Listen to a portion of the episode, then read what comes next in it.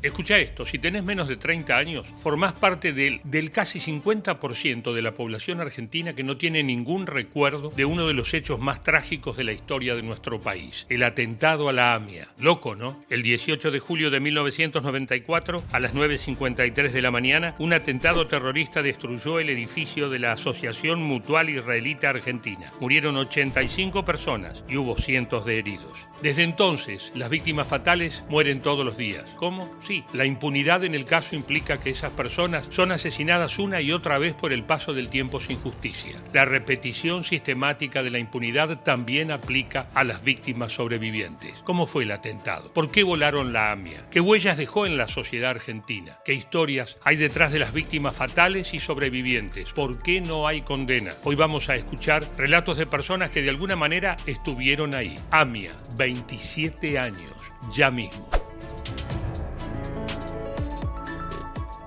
Imagínate esta situación, estás caminando por la vereda o comprando el diario o haciendo un trámite o abriendo un negocio. Hace frío. 9.53 de la mañana y de repente, ¡boom! Exactamente eso es lo que pasó el 18 de julio de 1994 en Pasteur 633. Sí, había un hueco grande y estaban eh, doctores y la policía tratando de ver si había más personas dentro y ayudé a dos doctores eh, con eh, las luces y las cosas para ver si encontraban alguna otra persona que había en ese lugar. Bueno, desde el momento en que se produjo la explosión hasta ahora ha cambiado la situación en lo que hace el trabajo de todos los que están en este sitio. Sí, están las personas tratando de ayudar en, en lo que se pueda. En 1894 se había creado la Hebra Kedushá, que más adelante tomaría el nombre de Asociación Mutual Israelita Argentina. AMIA, desde entonces, fue la entidad que articuló la presencia de la comunidad judía en la Argentina a través de su tarea social, cultural, educativa y religiosa. En 1945 se inauguró la sede de la calle Pasteur. Ese edificio fue totalmente destruido con el atentado. Se ha dicho muchas veces, pero no está de más repetirlo, el atentado a la AMIA no fue un atentado a la comunidad judía, sino a toda la Argentina. Pero, ¿qué fue lo que pasó? Las primeras pericias determinaron que la explosión se produjo mediante un coche bomba, una Renault Trafic blanca. El 25 de julio se encontró el motor de la camioneta entre los escombros. Había sido utilizada en último lugar por Carlos Tejeldín, que fue detenido el día 27 y procesado un año después. Desde entonces la causa se volvió una maraña que sigue siendo imposible desenredar.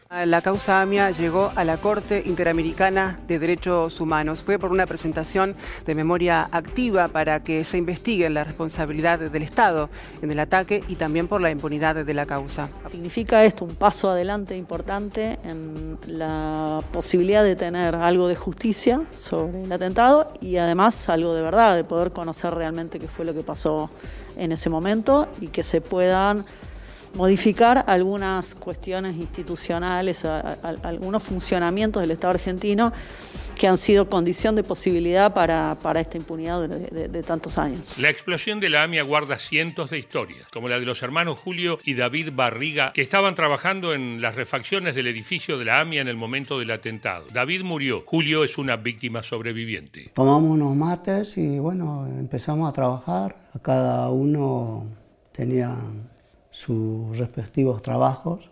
Es más, mi hermano solo había eh, mandado a un baño ahí justamente donde cayó todo, ahí estaba haciendo en el baño, estaba haciendo revestimiento. Y esa mañana tenía que llegar materiales, inclusive llegó también el volquete y fui yo, recibí el volquete y eh, bueno, eh, estuvimos trabajando normalmente. Por eso ya no llegué a verlo a mi hermano al cruzar. Si yo me iba a verlo a mi hermano, me iba junto con él. David, hermano de Julio, había llegado a la Argentina desde Bolivia menos de un año antes del atentado. Entró a trabajar en la AMIA en la misma semana de la explosión. De todas las personas con las que se vio ese día, Julio es el único sobreviviente. Y salgo, traté de salir por una cocina, por una ventana, y estaban los dos patios llenos de escombros. Estaba todo como un cerro, digamos veía todo al frente, los edificios como estaban destrozados, al otro lado.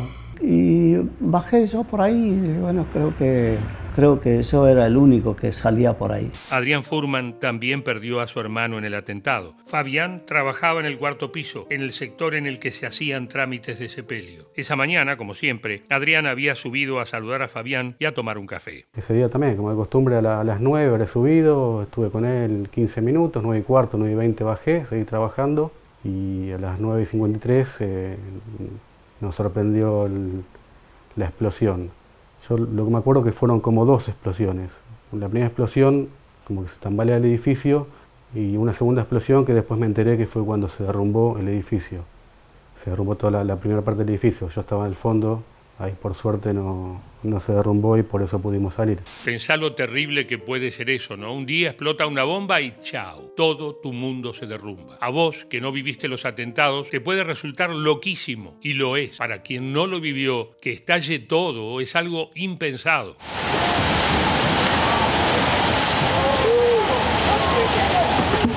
Y este es el derrumbe de una de las paredes frontales que no resistió y se vino abajo. Inesperado y peligroso lo que está pasando en este lugar. Cuando el polvo pueda bajar sabremos si alguna persona está herida. Los que estaban trabajando intentaron bajar lo antes que pudieron, pero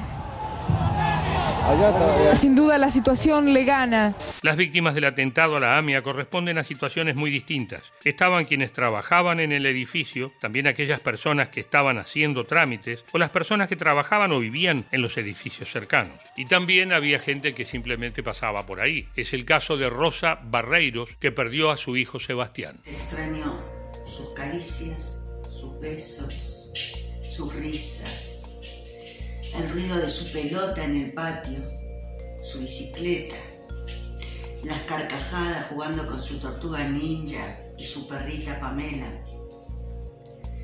Hace 26 años que tengo las manos vacías. Sebastián, con cinco años, fue la víctima más joven del atentado a la AMIA. En el momento de la explosión, pasaba por la puerta del edificio de la mano de su mamá, Rosa. Salimos del subte, pregunté dónde quedaba el hospital de clínicas. Me dijeron, seguí por pasar derecho, te chocas con el hospital de clínicas. Yo era la primera vez que iba, no sabía dónde quedaba. En el camino íbamos jugando al veo veo. Y sí recuerdo que un negocio antes de AMIA eh, vendían ropa y me paré a mirar algo que me había gustado. Miro hacia la calle, vi parado un patrullero vacío, solo. Y lo agarro de la mano a Sebi y empezamos eh, a caminar hacia el hospital de clínicas.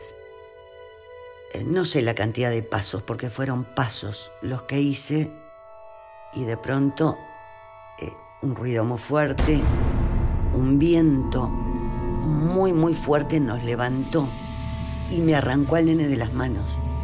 Me arrancó al nene de las manos.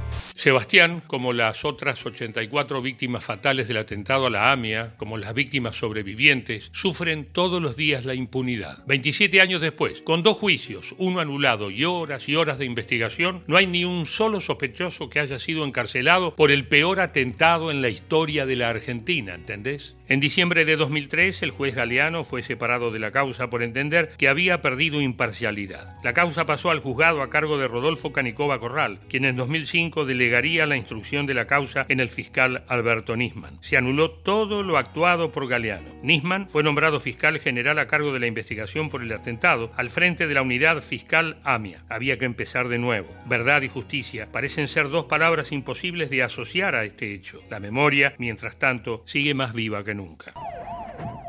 Y ese día fuimos a tomar el café, como hacíamos continuamente. Teníamos una reunión con un cliente que no llegó. Y cuando volvimos a la imprenta, tuvimos una reunión con Adriana, que era nuestra secretaria, Guillermo y yo, en el cual hacíamos un comentario, un comentario general del trabajo y como yo me iba casi todo el día, cualquier comentario favorable o no, eh, quedábamos todo estipulado. Humberto Chiesa y Guillermo Galarraga tenían una imprenta frente a la AMIA. El lunes 18 de julio de 1994 estaban los dos en el negocio, uno sentado al lado del otro, pero Guillermo, excepcionalmente, estaba sentado en el lugar en el que siempre ocupaba su socio. La onda expansiva lo alcanzó a él y Humberto se salvó. A Galarraga estaba al lado mío y lo agarró entero, y a mí me agarró esta parte. Es decir, Guillermo estaba sentado acá y yo estaba sentado acá. Es decir, durante dos años me sacaron las esquirlas que tenía en mi cuerpo. Y aparte me rompió esta parte del parietal y esta parte de la cara, que es diferente a esta. Después del atentado a la AMIA, el edificio fue reconstruido. Se inauguró nuevamente en 1999. Allí funciona, por ejemplo, el servicio de empleo de la AMIA, que se convirtió en la red de oficinas de empleos más grande del país. Además, en esta renovada sede de la AMIA se destacan el área de adultos mayores y de servicio social, que atiende necesidades alimentarias, de vivienda y de salud. En su plaza seca se puede ver un recordatorio con los nombres de las 85 víctimas del atentado, una escultura del artista plástico Jacoba Gam y el muro de la memoria que realizó Martín Ron. Las columnas sobre las que se creó el mural son la única memoria arquitectónica que se conserva del viejo edificio. De la misma manera que sucedió con el edificio, cada familia tuvo que reconstruir su propia historia, su propia manera de vivir. Desde el atentado con un coche bomba a la AMIA, las instituciones judías del país cuentan en su puerta de entrada con unos pilotes de cemento. Seguro los viste. ¿Por qué están ahí? Por un lado buscan proteger de cualquier posible nuevo ataque. Por otro, son un ejercicio de la memoria, una manera de mostrar seguridad. Las historias detrás del atentado de la AMIA son tantas y tan emotivas que es difícil no conmoverse con cada una de ellas. Y es difícil pensar al mismo tiempo que esas familias, que esas víctimas fatales, que esas víctimas sobrevivientes siguen sin tener una reparación por parte de la justicia. En diciembre de 2020, el Tribunal Oral Federal número 3 absolvió a Carlos Tejeldín, que había sido el primer sospechoso de acondicionar y entregar el coche bomba que se usó en el ataque terrorista. No quedan acusados, no hay avances que permitan enjuiciar y condenar a los responsables. A 27 años recordamos el peor atentado de nuestra historia y seguimos acompañando la construcción de la memoria. Salud y hasta la próxima. Si te gustó el informe, suscríbete a nuestro canal y activa la campanita, así no te perdés ninguno de nuestros videos.